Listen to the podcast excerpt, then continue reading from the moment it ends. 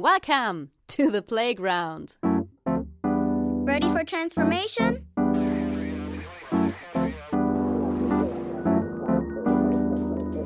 Modcast, the Masters of Transformation podcast. Who says that doesn't work? And here is your host, Ingo Stoll.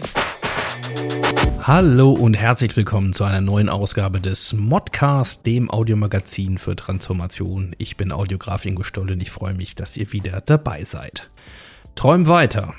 Wie oft haben wir das schon vielleicht gehört, wenn wir anderen von unseren Visionen und Träumen erzählt haben?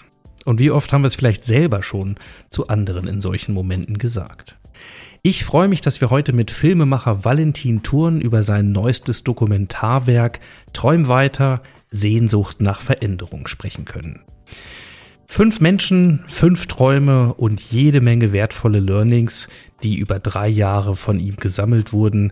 Darüber wollen wir heute sprechen und wir wollen wissen, warum es manche Menschen schaffen, an ihre Träume zu glauben und auch an deren Realisierung. Das und viel mehr heute in der Sendung und dabei wünsche ich euch wie immer viel Vergnügen. Hey, kurz bevor es losgeht, ein Dank an unseren Partner Haufe. Haufe ist ein echter Master of Transformation. Vor vielen Jahren hat sich das Unternehmen selbst komplett neu erfunden und erfindet sich bis heute immer wieder neu. Nach dem Motto Veränderung ist die Konstante.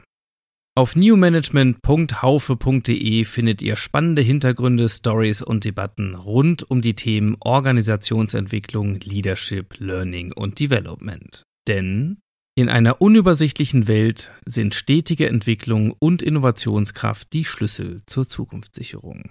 Nicht nur bei Haufe.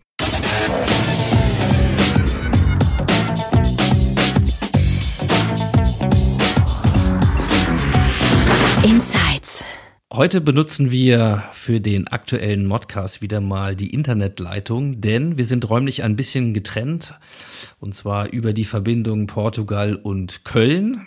Und ich bin total froh und sehr glücklich, dass Valentin Thurn sich Zeit genommen hat. Lieber Valentin, ähm, wie ist die Lage im Moment in Köln und wo erwischen wir dich heute? Hallo, ich bin tatsächlich im Büro, also bin auch froh, dass ich vor die Hütte komme ähm, und nicht alles im Homeoffice machen muss, obwohl wir hier in unserer kleinen Filmproduktion schon ja, die Hälfte der Mannschaft äh, macht Homeoffice, damit wir ja uns nicht allzu sehr knubbeln. Ja, ist natürlich äh, mitten im dritten, in der dritten Welle und äh, ich glaube, Köln steuert auf irgendwelche mehr oder minder sinnvollen Maßnahmen zu, äh, wie Ausgangssperre ist im Gespräch. Ja, und das Thema unseres Gesprächs heute äh, ist quasi die andere Richtung, wenn man so will. Nämlich wir reden über Träume äh, in so einer Situation, wie wir sie jetzt in Deutschland und in vielen äh, Städten Europas oder auch weltweit erleben, äh, muss man das vielleicht auch manchmal tun, um mit der Situation klarzukommen. Und wir wollen reden über dein neuestes Filmprojekt, äh, was, können wir nachher noch drüber reden, im Sommer in die Kinos kommen soll. Ein Dokumentarfilm und der trägt den wunderbaren Titel Träum weiter, Sehnsucht nach Veränderung. Und ich habe schon beim Lesen äh, des Titels Lust gehabt, ihn mir anzugucken, weil es natürlich eine unglaubliche Verheißung ist. Und gleichzeitig äh, steckt natürlich in Träumen weiter auch etwas, was ich manchmal schon auch als Vorwurf vernommen habe. Also wunderbarer Titel. Und ähm, demzufolge, vielleicht robben wir uns mal ein bisschen ran. Ähm, worum wird es in diesem Film gehen? Also träum weiter, das schreiben wir mit einem Ausrufezeichen. Und das ist ganz wichtig. Also wir meinen es, klar, es begegnet einem ja ständig, träum weiter, ach, äh, das ist ja nicht ernst zu nehmen. Und wir meinen es aber als Affirmation. Nur wer träumt, kann auch wirklich Zukunft erfinden. Nur wenn man sich von dem Gegebenen löst und nicht alles als alternativlos betrachtet, hat man überhaupt eine Chance, tatsächlich äh, Neues zu entwerfen. Und wir sind ja in einer Situation, also jetzt ist es in, in, in, mitten der Pandemie ist es natürlich nochmal äh, viel augenfälliger, aber es galt ja eigentlich schon vorher, dass wir einen, dass wir in einem System uns bewegen, das mit rasender Geschwindigkeit gegen die Wand fährt. Also wir, klar, wir haben einen Lebensstandard, der ist super, aber wir wissen alle genau, wie wir mit äh, der Zerstörung der Artenvielfalt, der Klimaerwärmung äh, und anderem Raubbau äh, die Erde zugrunde richten und damit unsere, eigenen, unsere eigene Grundlage. Und da, da bräuchte es wirklich Menschen, die komplett neu denken. Und wir haben uns, also uns ging es jetzt äh, gar nicht so sehr darum zu sehen, welche Lösung ist jetzt die beste oder wer kann sozusagen die Welt retten. Nee, wir wollten Leute, die sich äh, die es geschafft haben, aus ihrem eigenen Hamsterrad auszubrechen. Ne? Wir sind ja auf der Arbeit oft in so einer Tretmühle und äh, da, da, braucht es manchmal auch einen regelrechten Arschtritt, um da rauszukommen. Es kann eine Krankheit sein, aber bei anderen, bei einem war zum Beispiel ein Sabbatical, ein Jahr, in dem er raus ist aus seinem stressigen Job als Vorstandsvorsitzender, damit er sich entschlossen hat, ich mache jetzt was ganz Neues. Mhm. Wir wollen natürlich ein bisschen mehr erfahren heute über die Menschen, es sind fünf Protagonisten, die du in deinem Film begleitet hast. Bevor wir da aber richtig einsteigen, würde ich natürlich gerne mal wissen, so wie, wie sieht es denn mit dir aus? Bist, bist du ein Träumer? Äh, ich fürchte, ich war schon immer ein Träumer, aber ich, mm, also der Anstoß, den Film zu machen, der hat durchaus auch damit zu tun, dass ich mich selbst in einer Tretmühle befunden habe. Und äh, also, ja, von der Arbeit äh, mich selber dauernd überfordernd, eigentlich auch gar nicht mehr in der Lage, kreativ zu neuen Ufern aufzubrechen, äh, wenn man sich so zupackt, äh, dass man eigentlich äh, auch keine Momente der Muße hat, auch mal aus dem Fenster starren kann oder ja, einfach nichts tun dann kann man auch nicht kreativ sein und nichts Neues erfinden. Und das war eigentlich der Ausgangspunkt. Also es war auch, muss ich sagen, die Diskussion. Ich habe zwei Filme gemacht, äh, die mit unserem Ernährungssystem zu tun haben, äh, die Lebensmittelverschwendung und dann die, die wie, ernähren wir überhaupt unsere Welt, die, die Weltbevölkerung. Und da ist mir dann schon äh, auch beim Gesprächen im Publikum aufgefallen, dass vor allem die Jüngeren sagen, das kann nicht sein, dass wir äh, überhaupt keine Alternativen haben. Dieses System lässt keine Alternativen zu. Es ist wie zementiert. Wir fühlen uns, äh, das, wir ersticken schier an, der, an, der, an, an dem Alternativlosen dieser Situation. Und äh, da war der, der Ruf nach, es muss doch grundlegend neue Ansätze geben, der war sehr laut und das hat mich natürlich auch zum Nachdenken gebracht. Mag ja der ein oder andere sagen, äh, deine Arbeit ist eben das Filme machen. Du bist von Haus aus, glaube ich, Journalist. Ja. Ähm, auch unter anderem nominiert für den Deutschen Fernsehpreis. Also alles auch mit Anspruch und auch mit äh, der entsprechenden Reputation. Wenn du das Gefühl hast, du steckst schon so, äh, obwohl du solche Projekte machen kannst in so einer Tretmühle, klingt es ja fast ein bisschen widersinnig, den nächsten Film an den Start zu bringen, um da rauszukommen. ja, das ist einerseits richtig, andererseits war es ja genau die Suche. Wir haben dann auch ganz anders, als man das so vielleicht äh, machen würde, wo man erstmal recherchiert und dann äh, ja, in einem kleinen Team. Äh, nee, wir haben mit ganz vielen Menschen, mit allen im Team, also auch denjenigen, die sonst hier nicht kreativ arbeiten in der Firma und äh, mit auch freien Mitarbeitern gesprochen.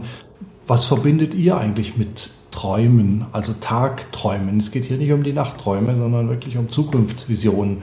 Und kennt ihr Leute, die was komplett Neues angefangen haben, die ausgebrochen sind, haben riesig viele, äh, äh, ja, auch spannende Geschichten recherchiert. Also auch viele, die nicht im Film sind. Äh, ich, könnte, ich könnte ein Buch schreiben drüber.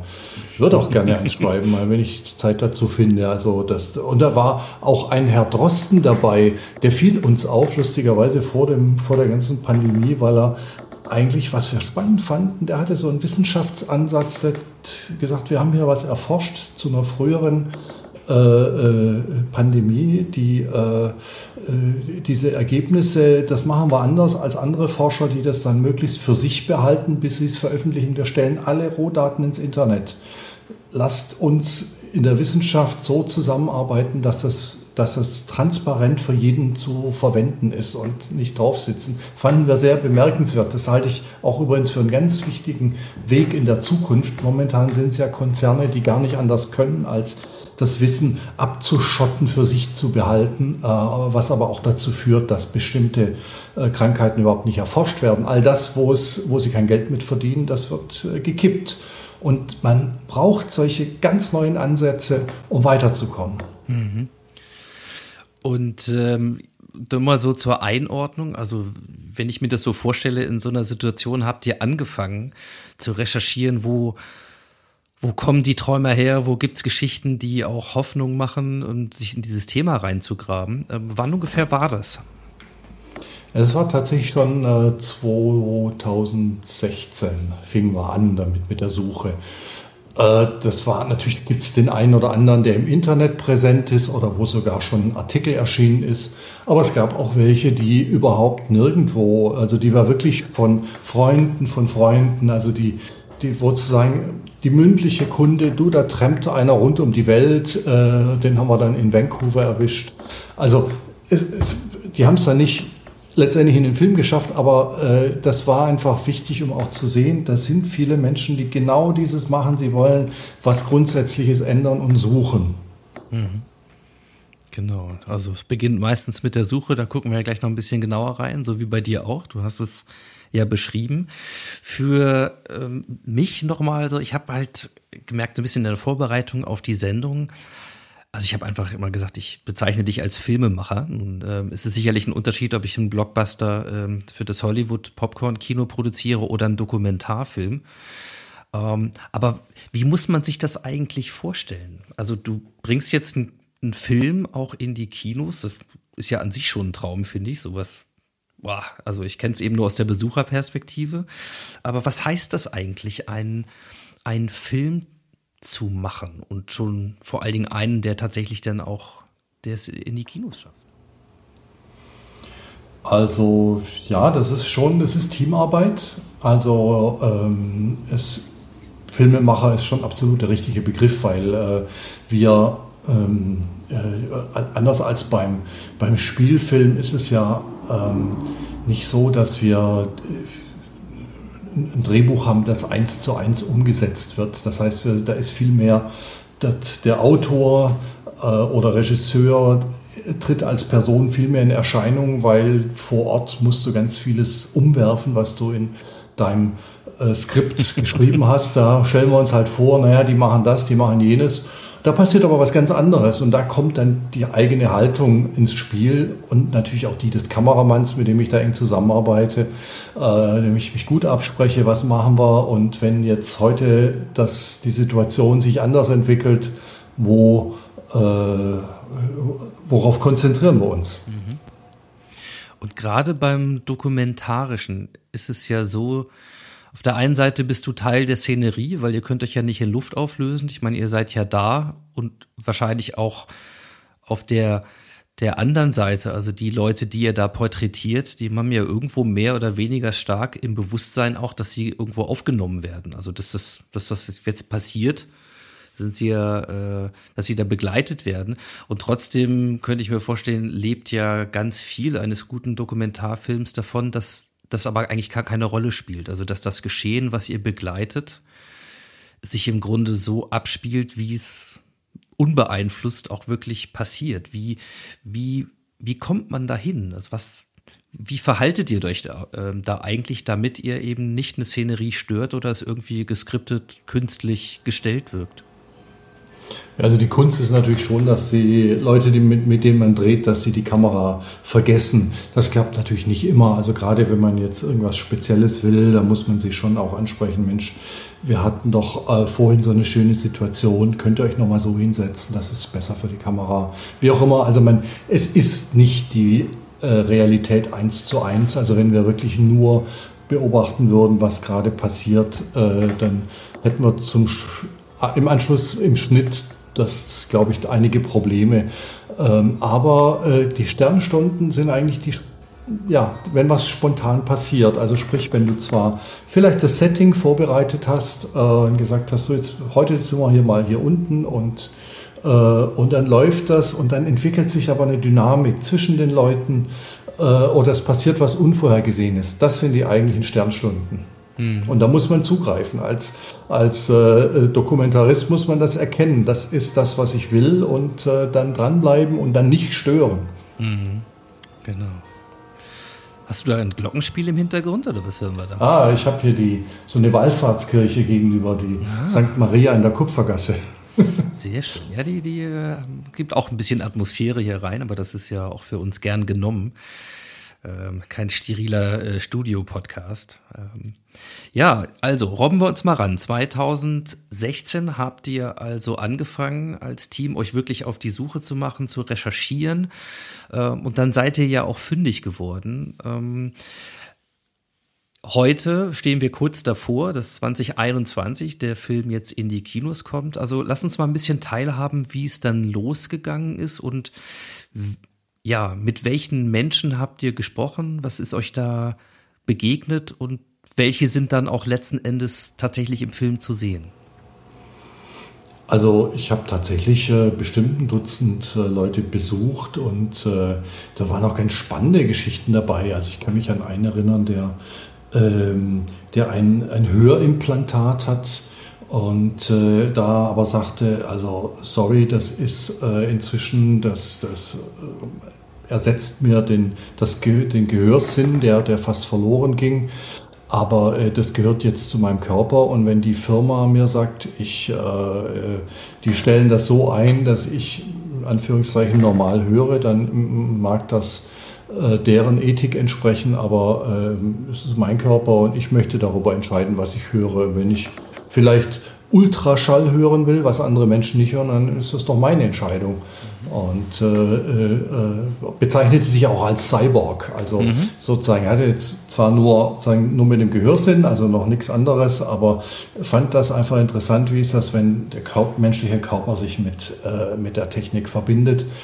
Äh, das fand ich philosophisch interessant. Also auch problematisch, aber äh, äh, also der lebt das und das wäre jetzt etwas, was äh, uns für uns interessant gewesen wäre, ist aber natürlich, äh, ich sage mal, filmisch nicht so ergiebig, weil das spielt sich ja vieles in seinem Kopf ab. Und äh, ja, bei der Auswahl mussten wir dann irgendwann mal ähm, das canceln oder ich glaube auch eine, es gab andere wunderbare Projekte, die ja, am Ende mit fünf ist man, glaube ich, für einen Film an am Limit angelangt, sonst äh, kommt man nicht weiter. Und die fünf haben wir aber so ausgewählt, weil uns ging es wirklich darum, nicht zu sagen, jetzt, okay, äh, das ist die Lösung, die die Welt rettet. Äh, also die hatten schon öfter mal auch den Anspruch, äh, Nachhaltigkeit oder ähm, Ökologie äh, in der Fahne zu tragen, aber das äh, ging uns auch darum, so ein bisschen die Bandbreite zu haben. Also das ist auch ein völlig verrückter Traum, der, der ja fast schon egoistisch ist und äh, jedenfalls nicht standardmäßig mit, mit Weltretten, sondern im Gegenteil in Verbindung gebracht wird. Der will auf den Mars fliegen. Genau, also wir haben fünf Träume. Ähm, ihr habt diese Menschen, über die wir jetzt gleich reden werden, ähm, über welchen Zeitraum begleitet in, in, bei dem Versuch, ihre Träume zu realisieren, zu leben. Auf dem Mars sind wir ja noch nicht, insofern, das ist noch ein ja. ongoing Project. Aber wie lange, wie lange habt ihr die begleitet? Zwischen ein und drei Jahren. Äh, das war unterschiedlich, je nachdem, wann was passiert ist. Also tatsächlich gibt es auch noch andere Projekte, die auch noch ongoing sind. Also äh, der der Erfinder der Luftschiffe, naja, der kommt auch nicht so richtig zum Zuge. Aber andere sind äh, mit dem, was sie da machen wollten, schon sehr viel weitergekommen. Super. Also, dann darf ich vielleicht mal kurz zitieren, so zum Überblick. Also, wir reden jetzt über Träume äh, und diese unglaubliche Bandbreite reicht von mietfreiem Wohnen für alle über das Thema Schwerlasten mit Balance ja, ähm, ganz, eine ganz andere Art zu transportieren. Wir reden über das Auswandern, um Kindern die Schule zu ersparen oder positiv formuliert, ihnen freies Lernen zu ermöglichen. Wir reden über schwimmende Inseln aus Müll. Ja, und wir reden über die erste Besiedlungsmission auf dem Mars. Das ist das Spektrum äh, was ich da gefunden habe. Und bitte ähm, lass uns gerne mal mit der Mars-Mission beginnen, weil das ist ja quasi Auswandern im planetaren Maßstab. Also das ist schon, das kann man mit Fug und Recht als, als Traum bezeichnen. Ähm, also, wer hat diesen Traum und äh, worum geht es dabei? Ja, vielleicht sage ich nochmal vorweg, dass, also das hört sich ja alles auch ein bisschen verrückt an und diese Bandbreite, aber uns ging es um den Moment, warum hat äh, jemand an einem bestimmten Punkt seines Lebens äh, gesagt, ich möchte was ganz anderes machen. Also es ging uns auch ein bisschen darum, ja zu erfahren, was die Leute dazu treibt, auch um beim Zuschauer die Lust auszulösen, mal eigenen Träumen hinterherzugehen. Und bei, bei Günter Gollop äh, war das zum Beispiel, äh, das ist ein, ein äh, Grazer Musiker, der ja, so ein eigentlich sich vom Musiker zunehmend zum Eventmanager und, und Magazinherausgeber. Und der war in seiner so einer Tretmühle, ähm, hat dann darüber hinaus noch äh, ja, mit der Familie ziemlich viel Beef gehabt, kann man glaube ich sagen. Er liebt seine Kinder, aber mit seine Frau hatte eben einen sehr häuslichen Ansatz und er wollte immer raus. Und irgendwie ging das nicht gut und in dieser Kombi hat er beschlossen, ich muss was ganz Neues machen und da kam eine Meldung, wir suchen Freiwillige für eine Mars-Mission. Und jetzt kann man natürlich sagen hier, na, das ist ja ein bisschen komisches, äh, äh, zwielichtiges Unternehmen. Also es ist nicht die NASA, sondern eine privat finanzierte Geschichte, die auch noch äh, eine, eine Reality-Show draus machen wollte, um das Geld zu kriegen und über die Börse. Aber immerhin, sie hatten schon klar, die Raketen kommen von äh, Elon Musk, also äh, SpaceX, äh, so, die hatten schon so äh, und haben auch, äh, ich meine, es gibt sie noch, die Mission, wobei ich ehrlich gesagt nicht mehr so richtig dran glaube, dass die noch losfliegen, aber äh, offiziell ist die Mission nach wie vor on und äh, sammelt Geld an der Börse.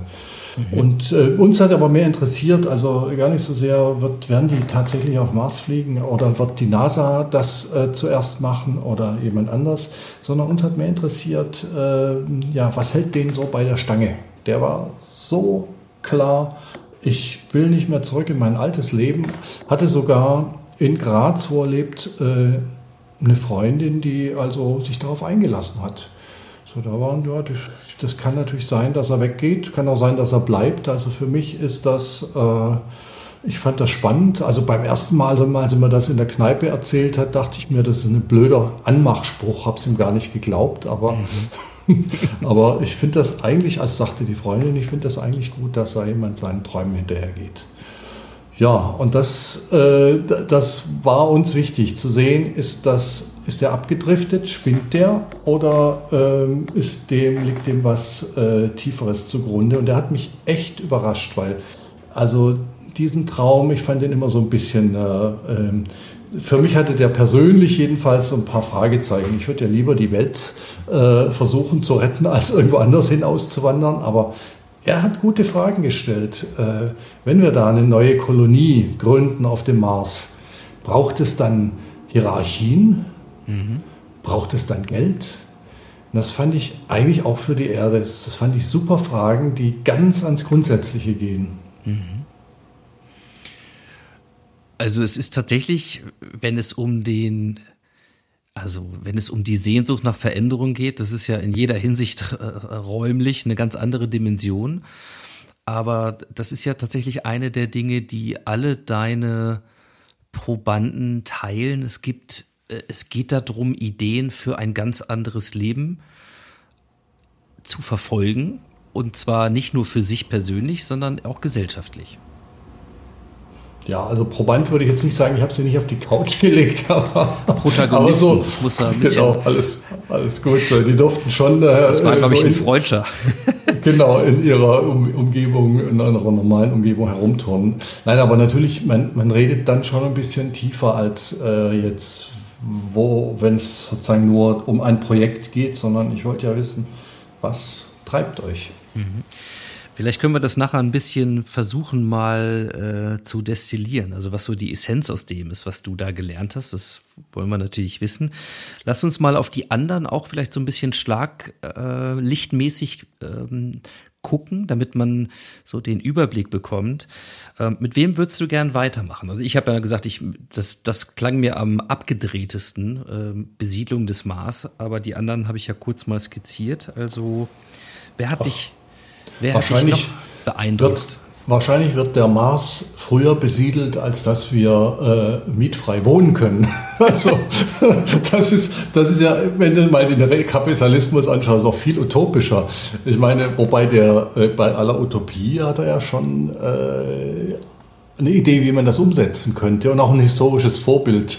Also ein bisschen größenwahnsinnig ist er auch. Äh, Friedrich der Große hat, als er äh, in Berlin neue Quartiere von den Hugenotten aufbauen hat lassen, hat er denen äh, quasi äh, Baumaterial und Land zur Verfügung gestellt. Bauen mussten sie selber. Und das ist auch das Vorbild für Van Bo Le Menzel. Der Name klingt ein bisschen abenteuerlich, ist aber tatsächlich sein echter Name. Also Van Bo ist quasi äh, der Vorname, ähm, ein, ein, ein Sprössling einer Familie aus Laos und äh, Lö oder Li ist der ursprüngliche Familienname und Menzel ist der Name seiner deutschen Frau. Also der ist Architekt und baut Tiny Häuser. Also entwirft sie erstmal, er hat ganz, ganz tolle Typen von Tiny Häusern entworfen, aber er baut sie eben auch mit, äh, ja, mit in öffentlichen äh, Szenerien vom Riesenplatz in der Urania haben wir gedreht in Berlin, äh, wo dann auch Leute sich melden konnten, mithelfen konnten. Und dadurch wird es natürlich auch billiger, der Bau.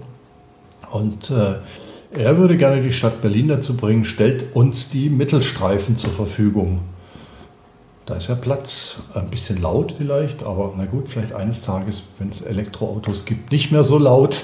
Aber der Punkt war der, ich will eigentlich verhindern, und das ist ja dieser, dieser revolutionäre Gedanke, dass die, die Leute, die kein Geld haben, alle ganz weit raus aus der Stadt ziehen müssen, wo wir doch hier Platz haben.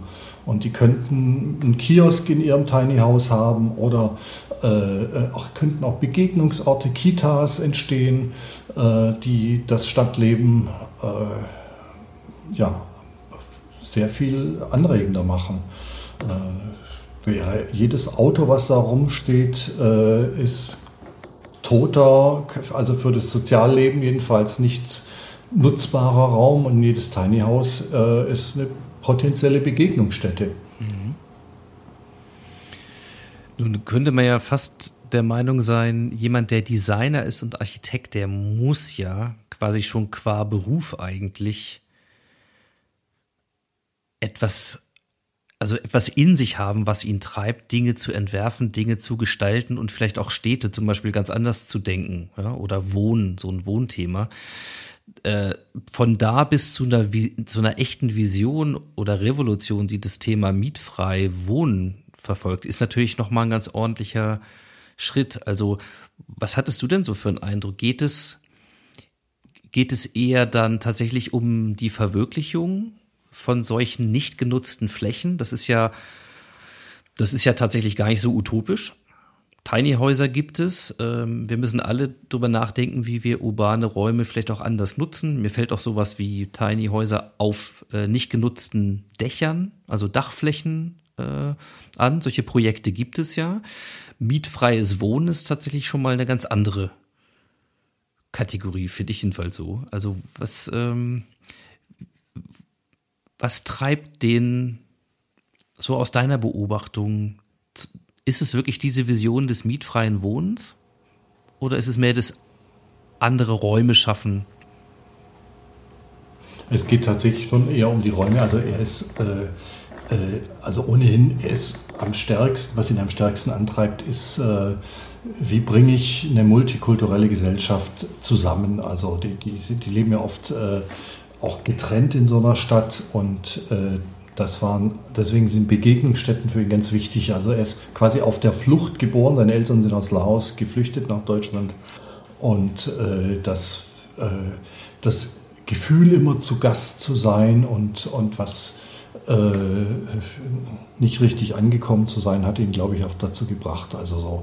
Aber er kommt, also das, das ist vielleicht dann äh, der, der, der, der Vorlauf. Er hat äh, als Architekt äh, Shopping Malls geplant und äh, Museen für irgendwelche arabische Emirate, also äh, sagen wir immer, immer sehr groß und teuer und er meint, das war eigentlich irgendwie alles nutzlos für die Menschheit und das wollte er nicht mehr machen, hat einen richtig gut bezahlten Job an den Nagel gehängt.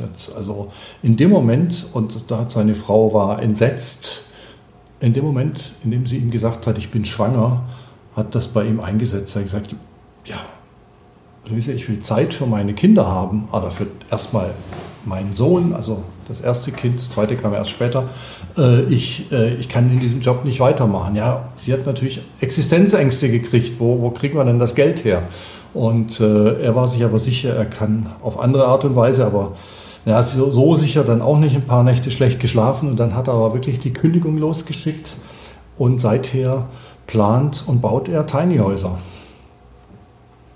und schafft es davon zu leben. Also die Familie, äh, die, die äh, ist äh, nach wie vor, die ist nicht aus der Wohnung geflogen, die können nach wie vor die Miete bezahlen und äh, ganz im Gegenteil, er hat ganz viele Menschen in Berlin, äh, also bis hin zu Ikea. Ikea hat Teile des, ihres Parkplatzes vor einem Möbelhaus zur Verfügung gestellt für so ein Tiny House Experiment. Mhm. Also hier sind wir offensichtlich schon viel näher an Realisierung ähm, und Leben dieses Traums. Da materialisieren sich schon Dinge und es scheint sogar ähm, eine, eine unternehmerische Vision zu sein, von der man eine Familie ernähren kann. So springen wir mal vielleicht ins dritte Beispiel. Ich äh, werfe dem mal wieder was vielleicht äh, zu, nämlich das Thema Schwerlasttransport mit Balance. So ähm, Karl Heinrich von Gablenz ist äh, hier der Träumer und, und Verfolger dieses Traums. Was mich am meisten beeindruckt, ist, dass ich gelesen habe, mit dieser Idee ist er schon einmal pleite gegangen und trotzdem lässt er sich offensichtlich nicht von seinem Traum abbringen, oder? Also das war das, was mich tatsächlich auch dazu gebracht hat zu sagen, dass äh, ich den, den will ich kennenlernen, äh, weil äh, zum einen er selber hat eine Millionenpleite hingelegt und macht trotzdem weiter. Also das ist schon mal erstmal interessant. Und das Zweite ist aber, die, unter den, der hatte ja dieses, äh, äh das ist ja, die Älteren werden sich daran erinnern, es war ja ein großes Unternehmen um die Jahrtausendwende, Cargo Lifter AG, da hat er wirklich eine riesige, eine riesige Halle auch äh, in, in, in Brandenburg gebaut und äh, Zeppeline entworfen und dann schließlich auch gebaut, die ganze Panzer tragen konnten, also wirklich schwere Lasten, bis sie schließlich, also der neue Markt ging runter und äh, sind ja ganz viele andere Firmen auch pleite gegangen, bis sie schließlich einen, richtig, einen richtigen Crash hingelegt haben. Und damals haben auch viele Anleger Geld verloren, da waren viele Kleinanleger dabei. Und ein großer Teil davon ist so verrückt und glaubt weiterhin an die Idee, obwohl sie vielleicht äh, Tausende von Euro verloren haben, investieren sie wieder in sein Unternehmen, das jetzt zwar eine ganze Nummer kleiner ist, aber ähm, er kann mit zum Teil den gleichen Leuten weitermachen, die an diese Idee glauben. Und ich meine, die Idee hat ja auch was. Also wir haben hier äh, äh, mit im Moment mit den mit dem Schwerlastverkehr. Gut, ein Teil geht über Schiffe, das ist vergleichsweise äh, umweltfreundlich. Ähm, Teil über, über LKWs und Flugzeuge ist natürlich furchtbar, weil das ist ein, ein, ein Aufwand. Äh, das wäre mit so einem Luftschiff sehr viel einfacher oder sehr viel weniger energieaufwendig. Also es wäre wirklich eine grüne Technologie, Klar, auch langsam, aber schwere Lasten müssen ja meistens gar nicht schnell von A nach B kommen. Also äh, ich, ich, im Moment, äh, es gibt tatsächlich auch andere, die daran forschen. Also im Moment denke ich, äh, ist das überhaupt nicht klar, wann da das erste äh, Transportluftschiff äh, auf den Markt kommt. Wir hatten das ja schon mal mit dem Zeppelin und da denken viele an die Zeppelin-Katastrophe, also wie in Anfang der 30er Jahre die, die Hindenburg nach Amerika rüberflog und dort in einem Sturm an, an einen Mast knallte und diese, dieses Gas, was in, der, in dem Luftschiff war, fing an, entzündete sich und das ganze Luftschiff brannte ab.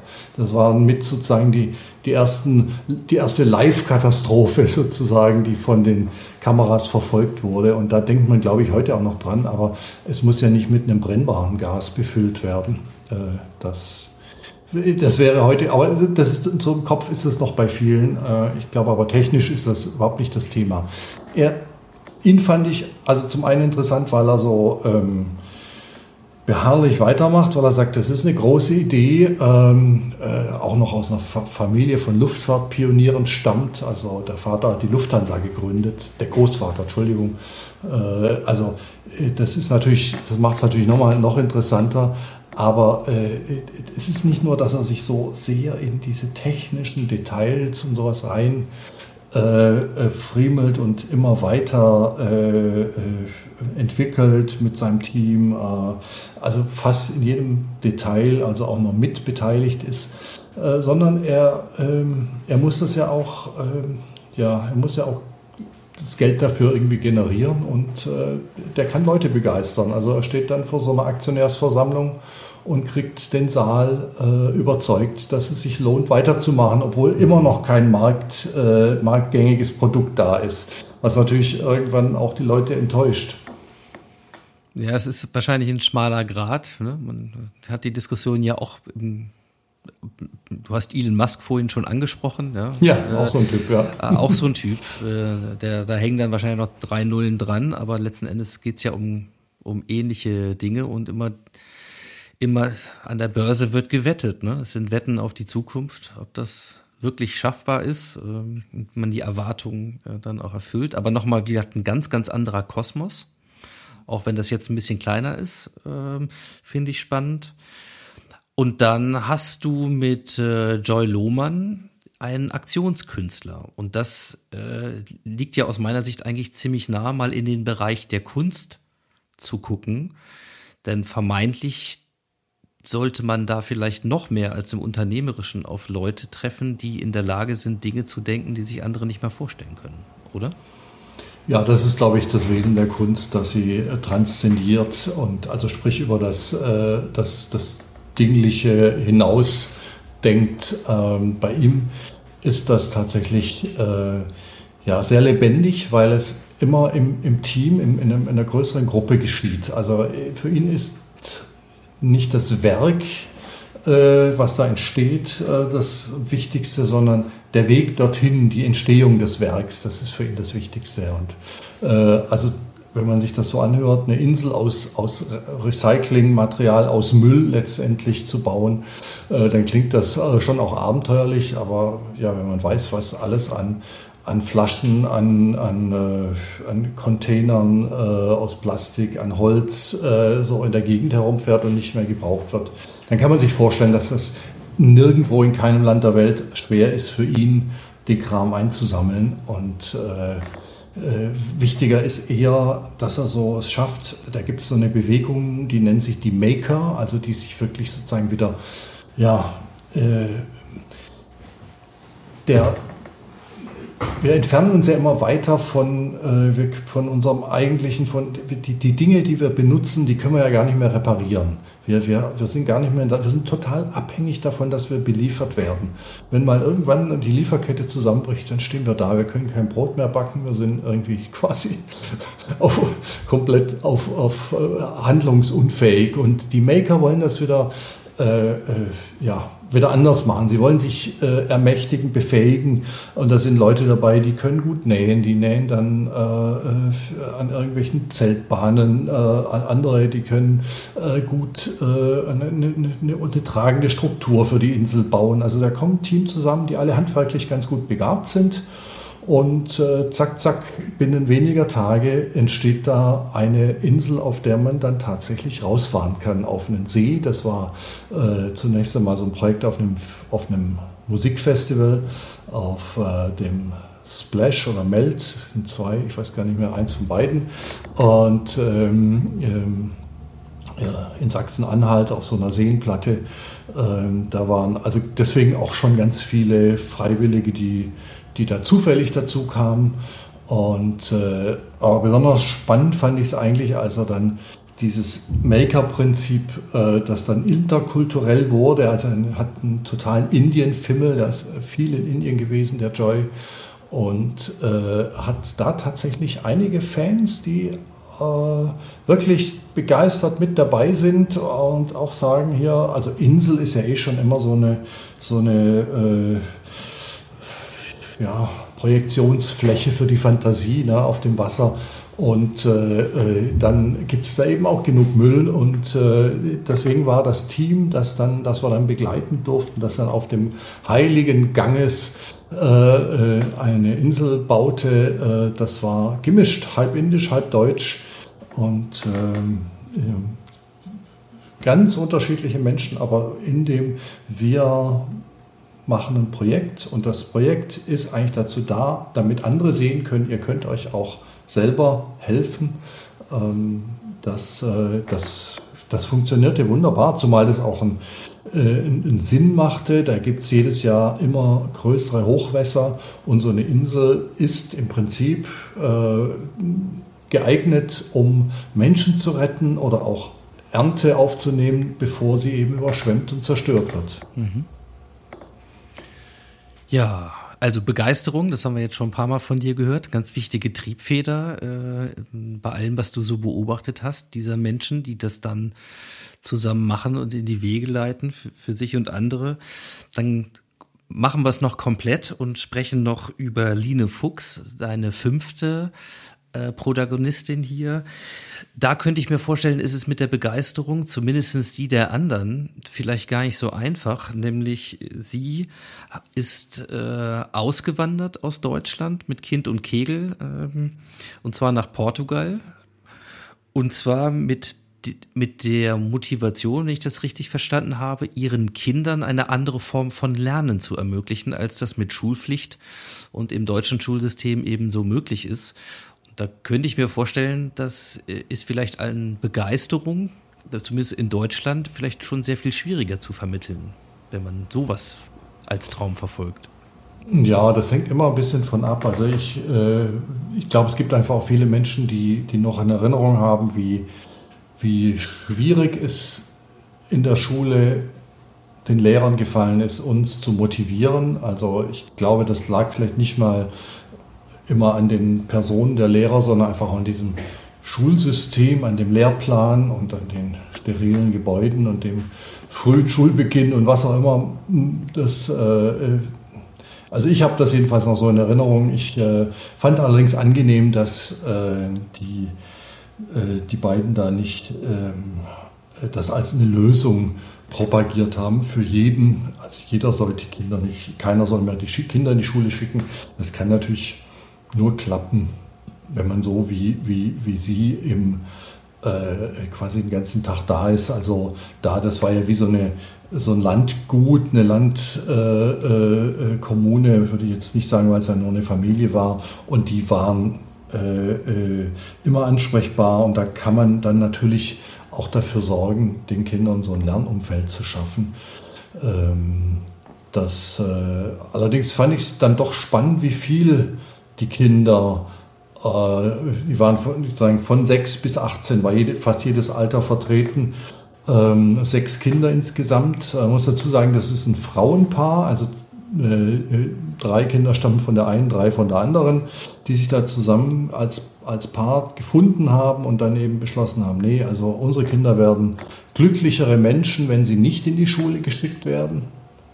Und äh, ja, die, die da passierte dann, also das war das, das Wichtigste, die haben also sich dem Ganzen, dem Ziel auch erst langsam genähert. Am Anfang hieß es noch, naja, wir, das war der Deal mit dem Jugendamt in Deutschland, wir, wir machen zwar Homeschooling, aber wir gehen nach dem Lehrplan. Also wenn, die, wenn der Lehrplan in der ersten Klasse vorsieht, schreiben, rechnen, dann machen wir genau das auch zu Hause. Ähm, und aber irgendwie haben sie festgestellt, naja, manchmal haben die Kinder so gar nicht Lust dazu und manchmal kommen sie von selber auf. Also es ging dann irgendwann, äh, haben sie sich davon entfernt und haben beschlossen, nein, es gibt, jedes Kind hat so seinen Moment. Und äh, also ich, als wir da waren, wir waren äh, äh zweimal länger da, äh, war beim ersten Mal tatsächlich der, der, der die jüngsten beiden, sechs, sieben Jahre, zwei Jungs, äh, da war der erste, der war ganz, äh, der war der konnte schon im, im sechsstelligen Bereich rechnen, äh, dank Monopoly muss man sagen, aber also das war schon unglaublich, was er da mathematisch drauf hat. Aber am Schreiben war er nicht so interessiert. Und beim anderen war es genau andersrum. Und ja. äh, zwei Jahre später waren die, also die hatten dann äh, irgendwann den Moment gefunden, an dem sie das jeweils andere auch machen wollten. Das mhm. haben die aber selber entschieden. Und die Mütter haben dann halt gesagt, okay, ja, frag uns, wir helfen dir. Mhm. Ja, spannendes Thema, da, das kenne ich ja aus der ganz eigenen Perspektive, wo wir hier ähm, ja seit, seit Juli ja unterwegs sind, auch mit der mit dem Ziel, unsere Kinder dann selbst zu unterrichten und mit, mit möglichst was anderem als nur mit dem Lehrplan. Wow, du, du, du bist ja auch in Portugal, ne? Wir, genau, wir sind ja auch in Portugal, ähm, aber bei uns endete es dann tatsächlich ähm, anders. Also wir haben sie jetzt hier in die deutsche Schule gegeben, unsere beiden Jungs, und äh, haben festgestellt, dass wir die Strukturen, die die, die beiden brauchen, äh, gar nicht schaffen können und so. Also es ist immer sehr spannend, wenn man sich dann mit so einer Vorstellung im Kopf wirklich auf den Weg macht, was einem dann so passieren kann und dass die Lösung möglicherweise eine, dann eben auch ganz anders aussehen muss. Insofern fand ich das Beispiel natürlich sehr naheliegend hier und sehr, sehr nah dran an unserer Welt hier gerade. Nicht nur, weil wir auch in Portugal sind. Ähm, ich würde dir gerne mal die Frage stellen, du hast erzählt, dass die Motivation, die dich dazu mit, mit deinem Team dazu gebracht hat, nach Leuten zu recherchieren und am Ende eben auch diesen Film tatsächlich an den Boden zu bringen.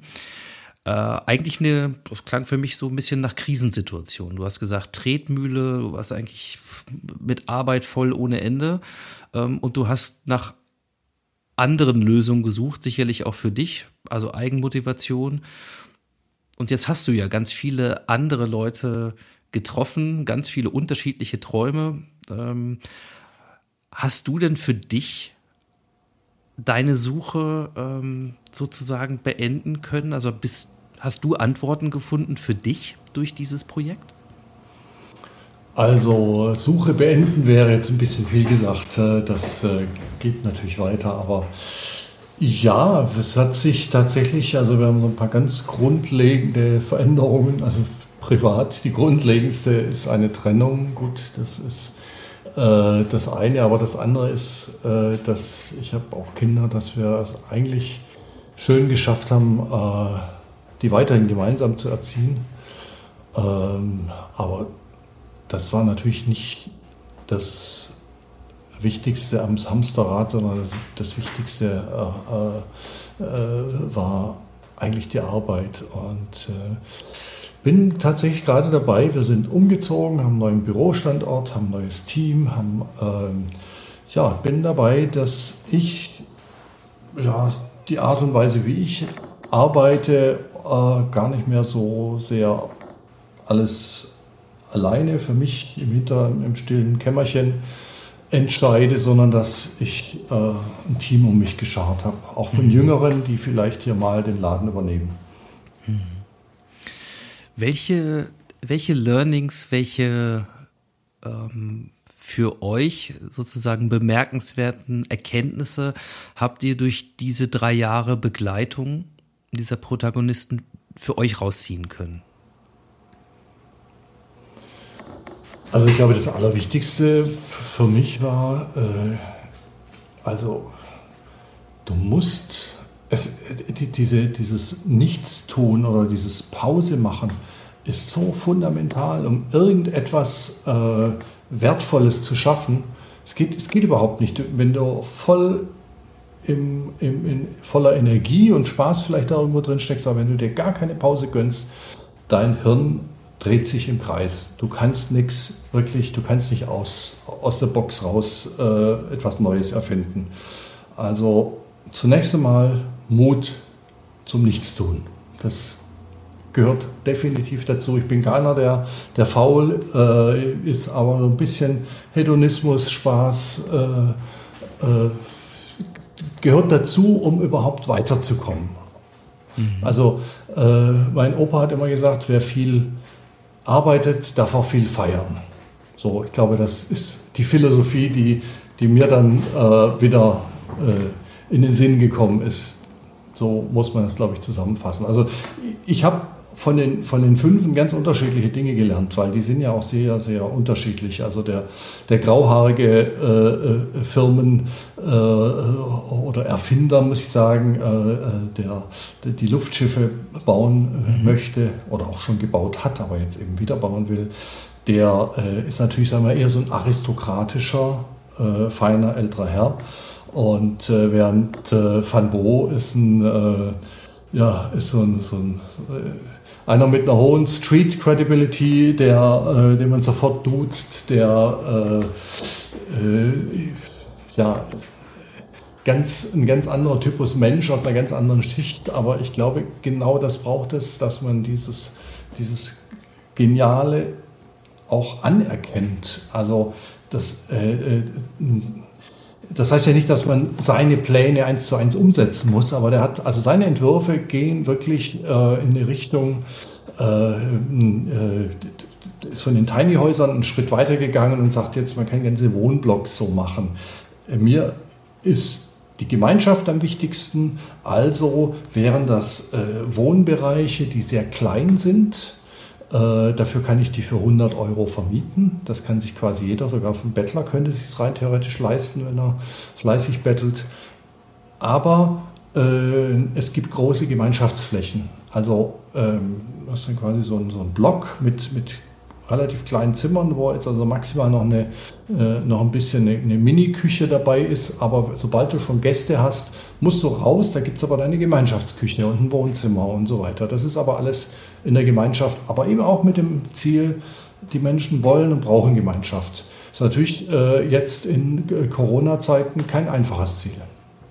Nee, obwohl, wenn man den Aerosolforschern glauben darf, dann ist das mit dem Rausgehen ja schon mal gar nicht so schlecht.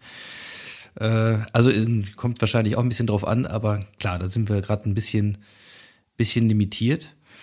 Ähm, du, also was mich, was mich interessieren würde, ist, habt ihr euch viel mit Pionieren, mit äh, auch Innovatoren, ja, mit, mit Leuten auseinandergesetzt, die vielleicht auch Ziele verfolgen, wo viele andere, wenn sie das hören, erstmal ein Fragezeichen haben und vielleicht nicht gerade die erste Reaktion ist, oh, da muss man ja mutig sein, das zu tun, im Sinne von Anerkennung, sondern häufig ist es ja so, wenn man mit, wenn man Menschen begegnet, die etwas machen, was man sich selber vielleicht im Innersten irgendwo wünscht, aber aus irgendwelchen Gründen nicht angeht. Also man Du hast Auszeit angesprochen, ja, diese Pause äh, mal machen. Das ist ja so ein Beispiel, jetzt nicht als Kollektiverfahrung in der Pandemie, sondern grundsätzlich. Ähm, machen mehr Leute heute als früher, aber viele trauen sich das auch tatsächlich nicht, aus diversen Gründen.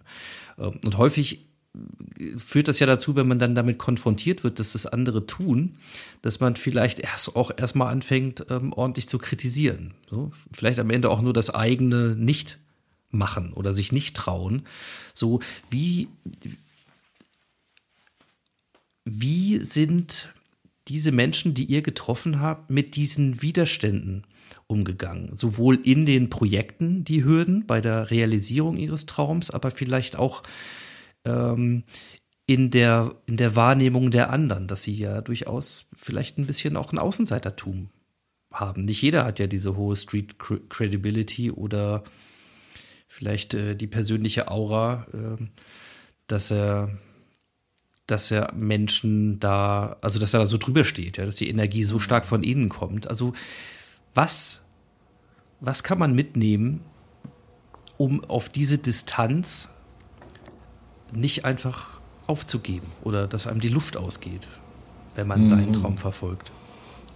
Ja, ich glaube, das ist gar, das kann man ja nicht so äh, allgemein sagen, aber wir haben jetzt genau deswegen nicht nur die, die ganz äh, herausragenden Träume ausgesucht, die also so weit weg von uns als Normalmenschen sind, äh, dass, äh, also eigentlich ging es uns schon auch darum, äh, das hat nicht jeder zugelassen, aber dass man die, die Selbstzweifel auch mitkriegt, also dass die Leute wenn sie sich auf den Weg machen, natürlich ist es zwischendurch auch manchmal richtig mühsam, nervig und sie wollen aufgeben.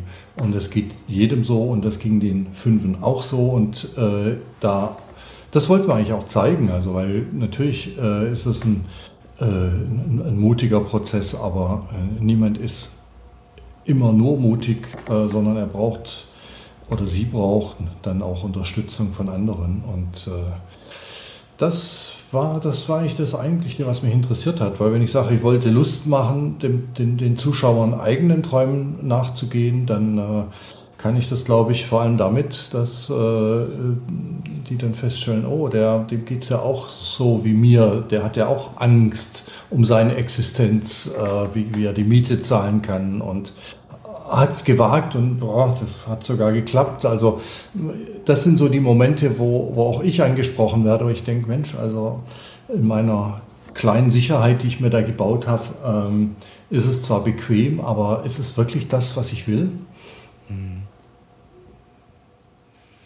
Das heißt, diesen Film, ich meine, man macht ja einen Film, weil man auch was bewegen möchte oder eine Botschaft hat oder Menschen in, mit einem bestimmten Gedanken einfach mal äh, konfrontiert, den man vielleicht mal zu Ende gedacht hat in einem bestimmten Szenario. Das heißt, das ist schon das, was du dir wünschst, ja, wenn, wenn Menschen jetzt diesen Film sehen, dass sie daraus auch Ermutigungen nehmen, äh, nach Veränderungen in ihrem Leben tatsächlich zu suchen, also aus dem man könnte, man sollte äh, Konjunktiv tatsächlich ins ins Machen zu kommen. Ne? Das zumindest zu probieren. Genau, also wenn keiner muss, äh, das, äh, das ist etwas, was dann passiert, wenn äh, ja, Menschen in, wie gesagt, das mit dem Arschtritt ist, glaube ich, gar nicht so schlecht, wenn Menschen durch äußere Ereignisse dazu getrieben werden und sagen, nee, jetzt ist das zwar bequem hier, aber ich, ich muss raus, ich muss was Neues anfangen.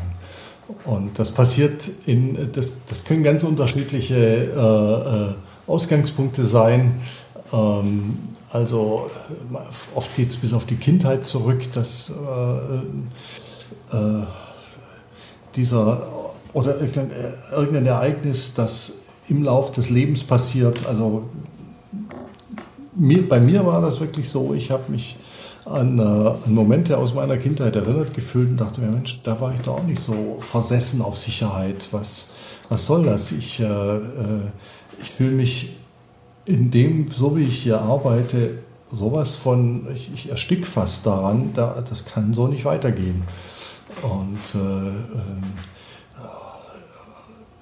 das, das Wichtigste war dann in dem Moment zu sagen, okay, ich hinterfrage jetzt mal alles so, wie ich das bisher gemacht habe und äh, ähm, setze mich damit so auseinander, dass ich vielleicht auch ja, auf der einen Seite was verliere, was ich auf der anderen Seite gewinnen kann. Ich kann nicht, äh, äh, indem ich sage, ja, ich möchte aber alles ganz sicher haben, kann ich nicht wirklich äh, zu neuen Ufern aufbrechen. Da muss ich schon ein bisschen was riskieren. Ja, no risk, no fun, um bei deinem Großvater zu bleiben, vielleicht im, im Prinzip, ja, oder work hard, play hard. Das fiel ging mir auch so durch den Kopf, habe ich auch schon mal gehört, da gibt es wahrscheinlich. Genau, das würde dem eher entsprechen. No ja. risk, no fun ist, ist, ist Joy Lohmann, der äh, also in dem Fall, der hat einfach schöne Sprüche gehabt äh, vom, vom Flow, der dabei entsteht, wenn Menschen zusammen an etwas arbeiten. So ganz ohne Drogen. Fand ich schön. Ja, ich durfte ihn mal live äh, erleben auf einer unserer 12-Minute-Me-Veranstaltungen. Ich glaube, das war sogar auf der allerersten, die wir in Hannover mal gemacht haben. Er stammt ja da aus der Region. Und äh, insofern, das kann ich zumindest beurteilen. Die anderen äh, habe ich noch nicht getroffen. Aber es macht Lust auf jeden Fall. Und wenn wir dabei sind, dann wollen wir natürlich jetzt von dir auch hören, wann und wie, laut aktueller Planung, werde ich dann die Möglichkeit haben, bekommen wir die Möglichkeiten, diesen Film tatsächlich von dir und deinem Team auch zu sehen?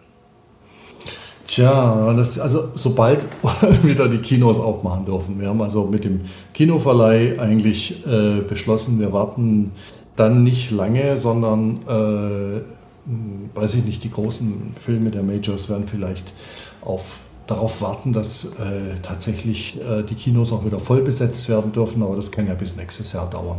Wir fangen irgendwann im Sommer zwischen Juni und September dann an mit einem regulären Kinostart. In, äh, das werden doch einige Kinos in Deutschland sein.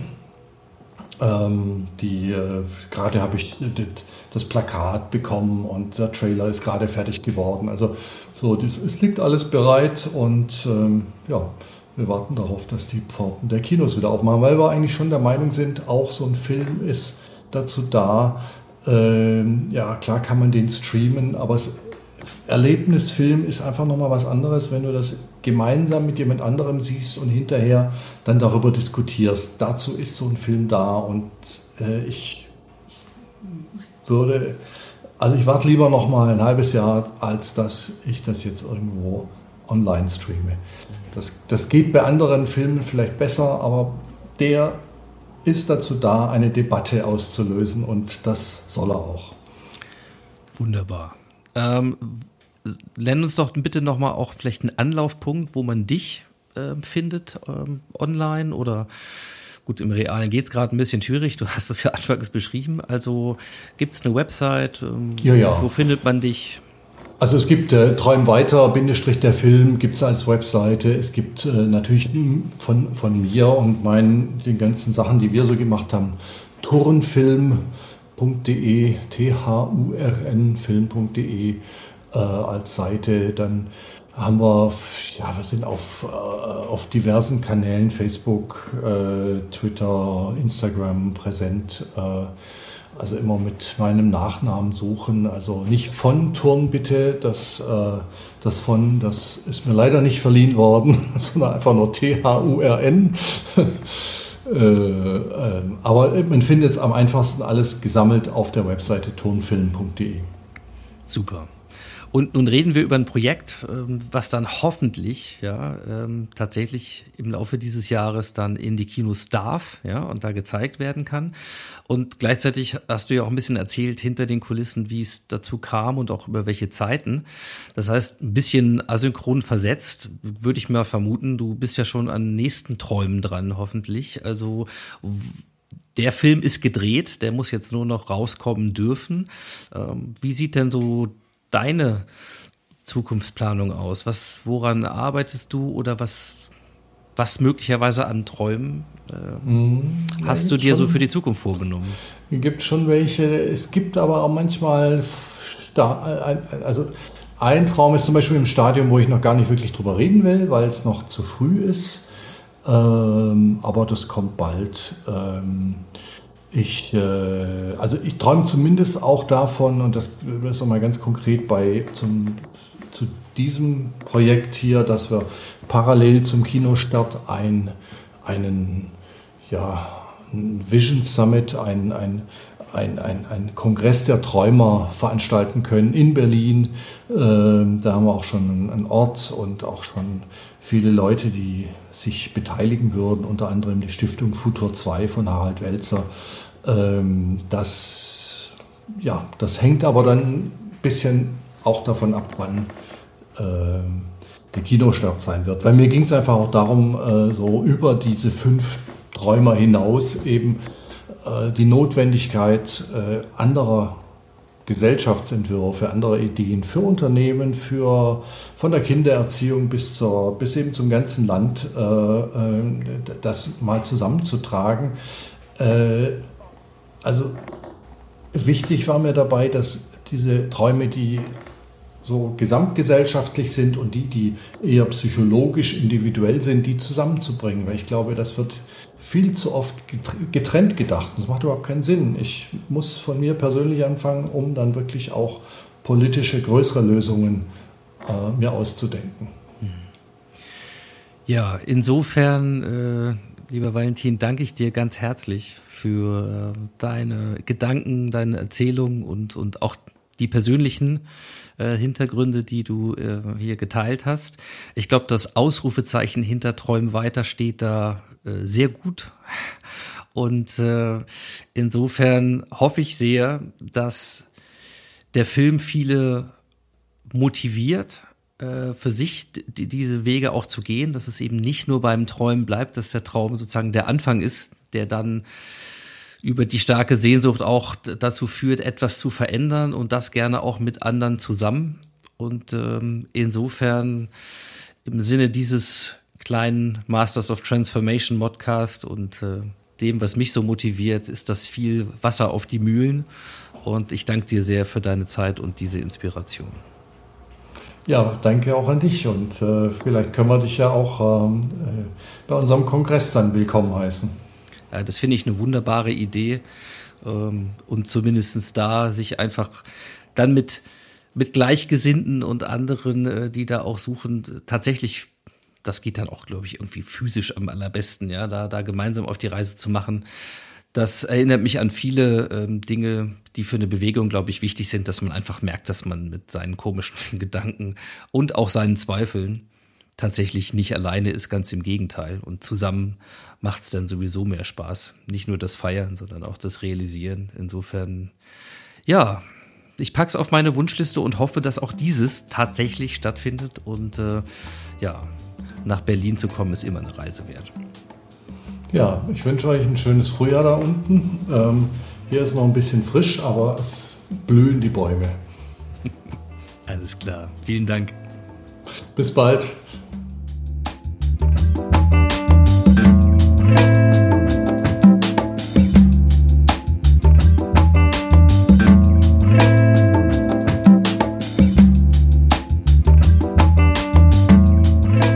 Ja, das war sie, die Ausgabe 137 des Modcast. Ich sage wie immer vielen Dank fürs Zuhören und für eure Zeit.